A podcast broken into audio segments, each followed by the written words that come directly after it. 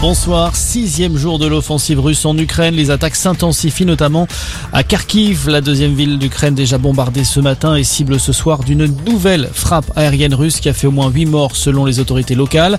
Par ailleurs, la bataille de Kiev se prépare. Un convoi de blindés et de camions militaires russes qui s'étend sur plusieurs kilomètres fait route actuellement vers la capitale ukrainienne.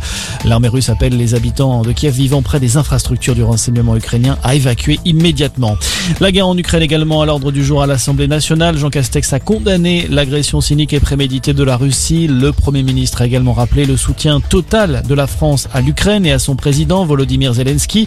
Euh, ce dernier avait lancé un peu plus tôt un appel à l'aide à l'Europe dans un discours en visioconférence devant le Parlement européen réclamant l'adhésion de son pays à l'UE.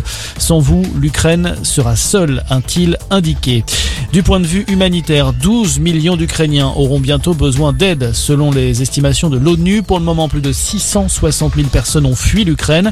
Euh, plusieurs pays se préparent à les accueillir en Europe. C'est le cas de la France. Le ministre de l'Intérieur, Gérald Darmanin, a d'ailleurs invité tous les élus à se signaler pour mettre en place un dispositif d'hébergement dans les prochains jours. Gérald Darmanin qui a également tenu à rassurer sur la bonne tenue des élections présidentielles et législatives.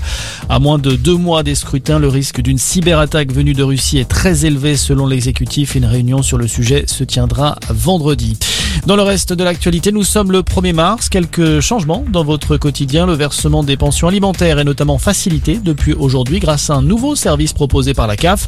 Autre bonne nouvelle, elle concerne cette fois le plafond des tickets resto. Il reste à 38 euros jusqu'à fin juin pour soutenir le secteur de la restauration. Et puis qui sera désigné village préféré des Français? 14 sont en compétition cette année. À vous de voter dès aujourd'hui et jusqu'au 22 mars pour désigner celui qui succédera à Sancerre dans le Cher.